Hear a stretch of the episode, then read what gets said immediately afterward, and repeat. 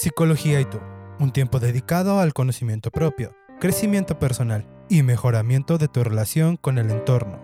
Hoy, en este día que te has encontrado con este podcast y has decidido escucharlo, te encontrarás con algunas sorpresas de ti mismo y con respecto a lo que te rodea. Comencemos. Conduce Gamaliel Jiménez. Ya parezco reportero del clima, porque hoy está muy rico también, a pesar de que ha estado saliendo el sol, ha estado fresco. Pero, como no soy un reportero del clima, hoy les traigo el tema estrés laboral y burnout. En la actualidad, las exigencias cada vez van aumentando más y más. Con ello, parece que cada etapa de nuestra vida vivimos con estrés. Desgraciadamente, desde la infancia hasta la adultez vemos este padecimiento. Y ya hemos escuchado en demasiados medios y también aquí en Psicología y tú que el estrés es la enfermedad número uno de este siglo. Entonces, por ello creo que es importante aprender a manejarlo, ¿no? Como sé que en su mente respondieron, pues sí, claro que sí, lo vamos a hacer. Hablemos de estrés laboral y burnout. ¿Serán lo mismo? Mm, averigüémoslo. Veamos.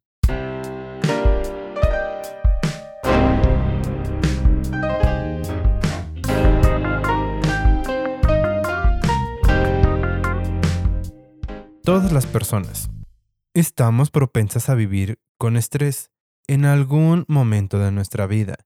Como ya lo dije, casi casi es obligatorio en nuestra sociedad tan exigente desde los maestros, médicos, los que atienden una tienda, alumnos, amas de casa, todo mundo viven o han vivido con estrés. Pero, en esta ocasión nos centraremos en los trabajadores. Estrés laboral. Como siempre, es necesario partir de una definición. Y la OMS es la que nos provee de ella en esta ocasión. Ando muy propio el día de hoy. Nos dice la OMS que el estrés laboral es la o las reacciones que puede tener un individuo ante las exigencias y presiones laborales que no se ajustan a sus conocimientos y capacidades de afrontar dicha situación o situaciones. Es decir, que el estrés laboral se presenta como consecuencia ante los eventos estresores que son generados por la carga laboral y que, como siempre, se pueden deber al contexto y a la variabilidad temporal y contextual. Es un ejemplo, un maestro antes de la pandemia puede que haya aprendido a manejar el estrés, pero con este nuevo evento y el conjunto de variables que generan estrés, ahora pues no le es tan sencillo manejarlo. Un emprendedor en su tienda, lo mismo, de cierta manera aprendió a lidiar con todos los aspectos y eventos estresores, pero al iniciar este periodo de pandemia ya no es lo mismo.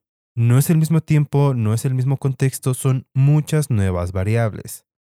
Ahora, no sé si sepan que las profesiones más estresantes para el trabajador, para las personas en sí, son en las que se trata con seres humanos. Piensen o platiquen si es que tienen algún médico, enfermera, nutricionista, tendero, cómo se sienten con respecto al estrés. Recordemos que el estrés es un conjunto de sentimientos que producen tensión física y o emocional, lo que provoca que tengamos sentimientos de frustración, enojo, nerviosismo, etc.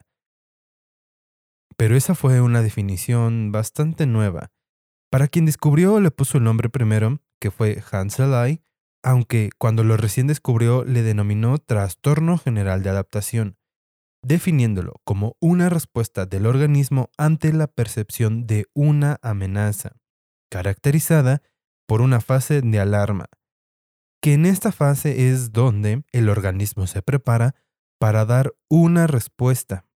De eso sigue la fase que se llama resistencia, y aquí es donde el cuerpo realizará los cambios específicos que nos ayudarán a enfrentarla. Y por último, la fase de agotamiento, En este punto es donde se produce un desgaste progresivo de la energía que se generó. Recuerden que el estrés es algo natural y hasta necesario para que el cuerpo entre en acción ante algún evento.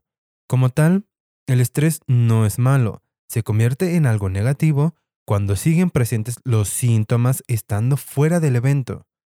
Los que trabajan y se enfrentan a otras personas continuamente, en algún momento se expondrán con una persona muy, muy exigente a todo nivel, mental, físico, puede que hasta espiritual. Es un estresor, en todo el conjunto de la palabra. Y a nivel bioquímico, de activación del cuerpo, es necesario para poder enfrentar a esa persona y toda la carga que nos está generando. A eso le denominamos estrés agudo. Pero si ya saliste del trabajo, ya no estás ahí, y todo el cúmulo de sentimientos, pensamientos, conductas, etc., siguen presentes tras los días, las semanas, incluso meses, este estrés ya no es bueno y a esto se le llama estrés crónico. Todo eso es en un panorama general, pero el estrés laboral se define como las nocivas reacciones físicas y emocionales que ocurren cuando las exigencias del trabajo no igualan a las capacidades, los recursos o las necesidades del trabajador.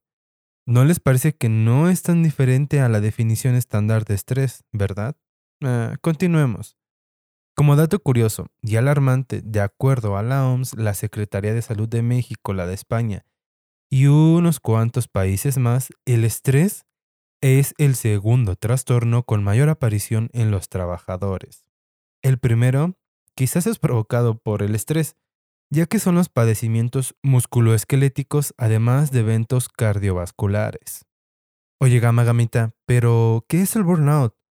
Se han de estar preguntando eso tras unos minutos de haberme escuchado. Estamos conectados, en sincronía. Les respondo de volada. Primero, ya sabes que me gusta decirte de dónde sale cada cosa. Y este término, burnout, se lo debemos a Herbert Frudenberg.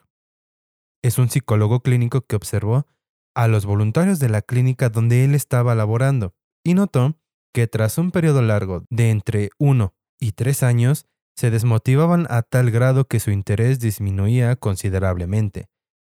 Pero este término también lo puedes escuchar o leer como desgaste profesional o síndrome del profesional quemado.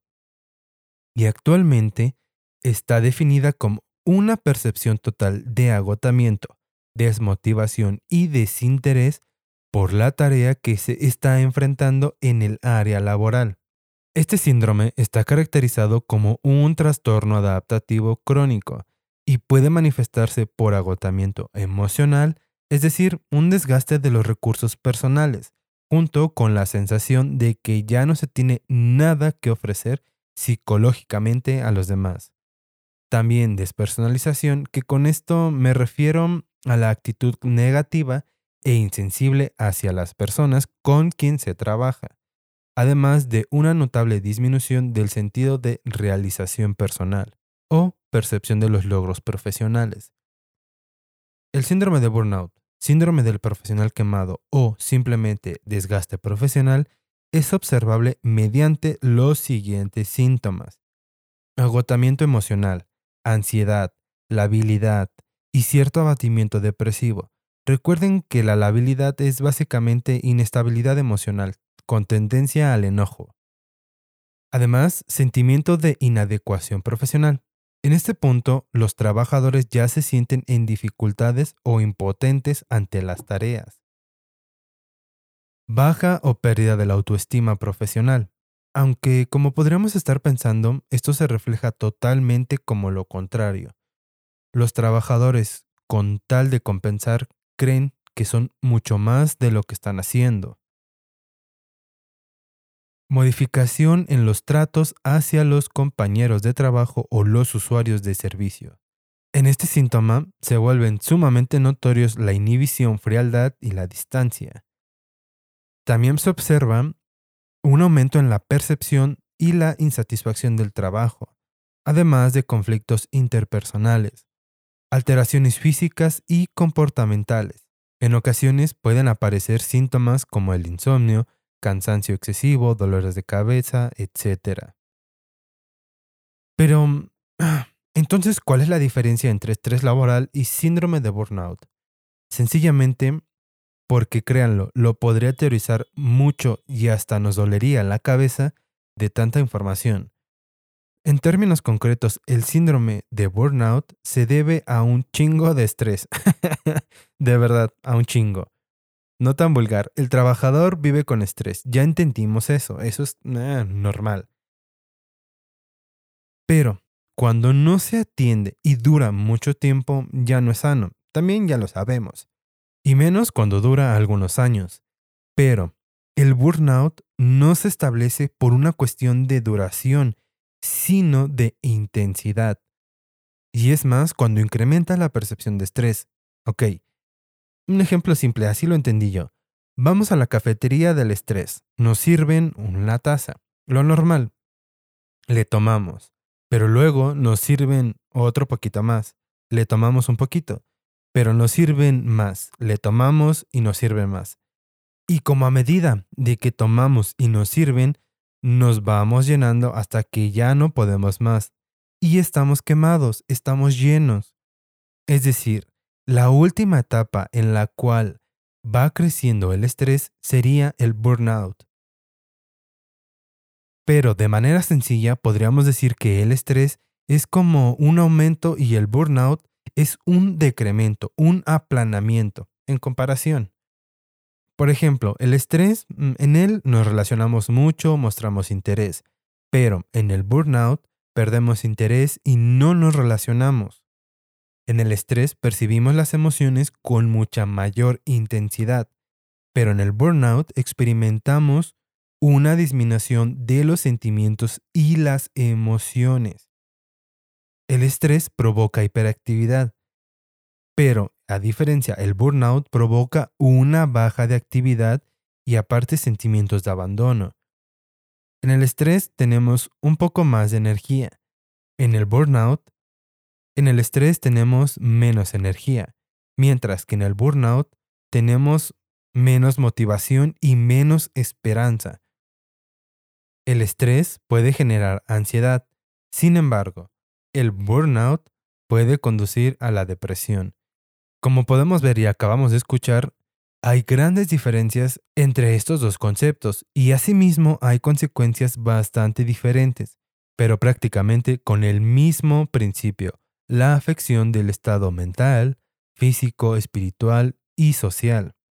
Es importante que podamos identificarlo desde que es simplemente estrés y del normal, para que así no escale y podamos manejarlo con mucha mayor efectividad desde sus inicios. Una de las herramientas más útiles para combatirlo y prevenirlo es el ejercicio. Y sí, yo sé que siempre digo que el ejercicio lo es. Pero ahora, no solo soy yo. Arias, Suárez y Vidales, en un trabajo que realizaron, nos muestran cómo es que influye el ejercicio y o la actividad física. Ellos encontraron que tras haber intervenido en 120 empleados, donde el 71% de ellos eran sedentarios, 29% de ese 71 presentaban agotamiento emocional, 38 despersonalización y baja realización personal, 91%. Eso es muchísimo. Entonces, con base en los análisis de quien realizaba ejercicio y quien no, hallaron que los que practicaban alguna actividad, los síntomas de agotamiento, despersonalización, baja realización, estaban menos presentes o afectaban mucho menos. Su trabajo no es el único que afirma que el ejercicio mejora el desempeño laboral, además de prevenir la sintomatología que se puede generar en el ambiente laboral. También Tucker y Byron, Carney y Cole, etc. Muchos investigadores más han enfocado su trabajo en esta parte. ¿Qué más se puede hacer para favorecer la salud mental en el ambiente laboral? Lo mejor es prevenir. Aunque seguro que si buscaste y encontraste este episodio o algún otro que hable del tema, es porque ya tienes cierta sintomatología que sabes que tienes que atender. Pero vamos por pasos, no te me preocupes. Lo primero que tienes que hacer como trabajador es tener claros los límites. Sé, y casi seguro que si eres empleado de Latinoamérica, es muy probable que trabajes por largas jornadas y que incluso te lleves trabajo a casa. Pero, en medida de lo posible, debes dejar el trabajo en el trabajo. Además, es indispensable que reconozcas tus límites, tanto de tu cuerpo y de tu mente. Así no vas a llegar al punto de agotamiento y luego estrés. Más estrés, más estrés hasta llegar al burnout. Como segundo punto, desconéctate. Hoy en día, con las benditas y malditas redes sociales, el trabajo nos acompaña a todos lados. Nos despertamos y ya hay noticias del trabajo. Al entrar al baño, más noticias. Al ir en medio del tráfico, también. Yo sé, yo sé, que a veces los jefes casi casi te exigen que estés pendiente. Pero de nuevo, en medida de lo posible, deja lo más que puedas el celular. Apaga los datos, el internet, libérate, desconéctate de eso. Entre más lo hagas, va a ser mejor. Esto va con el punto anterior. Disfruta todo lo que puedas. Hoy en día, casi casi, vamos en modo automático a lo que sea, la escuela, la casa, el trabajo, etc. Cuando te bañes, siente cada gota de agua. Cuando comas, no te metes la comida a la boca y ya, saboreala, disfrútala. Tu viaje al trabajo. Aunque te haya agarrado el tráfico y vayas un poco o muy tarde, maneja el enojo y la frustración. Eso no hará que vayas más rápido, de verdad que no. Entonces, te me pones tu lista de reproducción favorita y sonríes aunque sea de manera fingida. Verás que muy pero muy rápido te sentirás mucho pero mucho mejor. Cuarto punto. Busca hobbies. Y sobre todo que estén chidos, que te gusten. Eso ayudará a sacar tu mente de la rutina. Además, estimulará esas zonas del placer y la felicidad, lo que combatirá perfectamente con los principales síntomas del estrés en general. Quinto punto. Lo siguiente tal vez suene raro habiendo escuchado el punto anterior, porque es establecer una rutina. Sí, aunque no lo creas, es importante hacerlo, ya que le ayudará a tu salud mental a saber qué es lo que sigue. Llevar una agenda es la mejor opción. Y ojo, dentro de esto, queda un punto muy necesario y es establecer metas lógicas.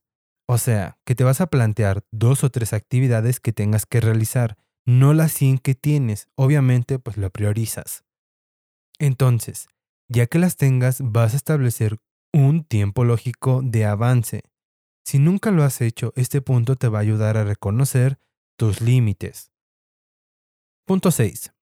Pregúntate cómo. Por lo general, siempre pensamos en que no podremos, porque nuestra educación, al menos en Latinoamérica, bueno, en México más exactamente, ha sido así. Y eso es como crear una afirmación de nuestra personalidad y así nos vamos haciendo creer que somos personas que no podemos. Cambia esas palabras por cómo, cómo puedo manejar esto, cómo puedo sentirme mejor. Eso cambiará por completo tu mentalidad. Fomentará que seas más creativo, podrás encontrar y solucionar muchas otras situaciones que te estás enfrentando.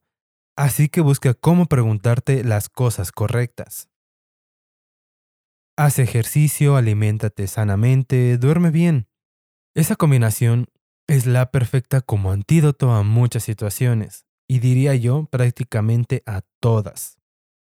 Así que ten una buena higiene del sueño, come comida real, ya sabes lo que nos da la madre tierra, sal a bailar, patinar, andar en bici, correr, haz pesas, no sé yo, qué sé yo.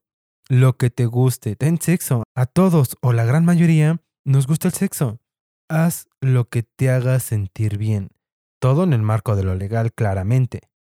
Punto 8.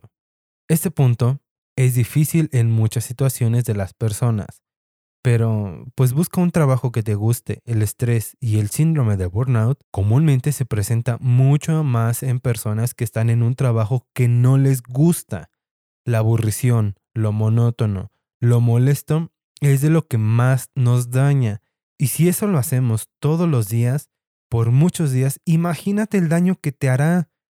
Así que en medida de lo posible, busca algo que te guste y ames hacer. Busca tu pasión.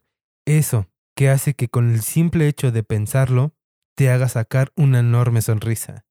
Y sé que en tu cabecita ya se disparó algo y te hizo sonreír.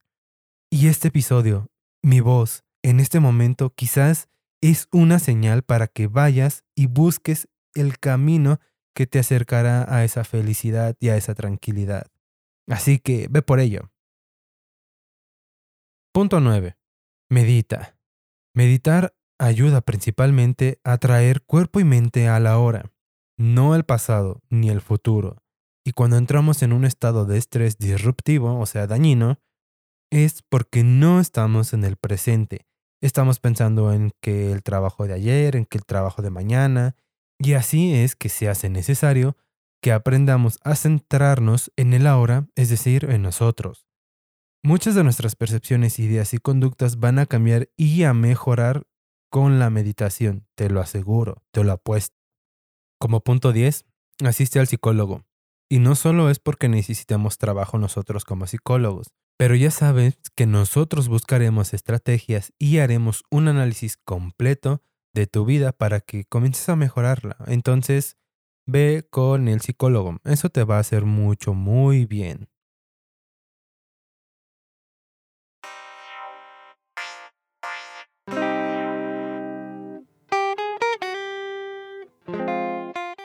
Y mis personitas favoritas, lunáticos, se nos termina. Se nos está terminando el episodio número 20. Y voy con la letanía de todos los episodios pero es que no lo voy a dejar de hacer porque me parece importante que todos los nuevos integrantes de la familia Psicología y tú lo escuchen. Entonces, por eso siempre lo voy a decir. Y aquí vamos. No pierdas la fe hacia que no se te olvide que la grandeza no viene sola. No se genera por obra del Espíritu Santo. Hay que trabajar por ella todos y cada uno de nuestros días de vida, haciendo trabajo constante de pura disciplina. Así que trabajemos duro y puro, que así conseguiremos lo que queremos. Nuestra vida es nuestra, no la dejemos en manos de nadie más. Seamos los conductores de ella, por favor. Así que espero que estés trabajando en ti y así puedas crecer mucho, mejor en tus relaciones, principalmente la que tienes contigo mismo. Con ello que venga la paz, buena vibra y luz a tu vida. Espero que este episodio te haya gustado, servido de algo, hayas aprendido o tal vez te hayas divertido. No olvides que te espero en las redes de Psicología y tú. En Facebook me encuentras como Psicología y tú. En Instagram como Psicología Y.tú. Nos escuchamos en una semana más. Hasta pronto. Cuídense mucho, mis lunáticos. Nos vemos. Chao.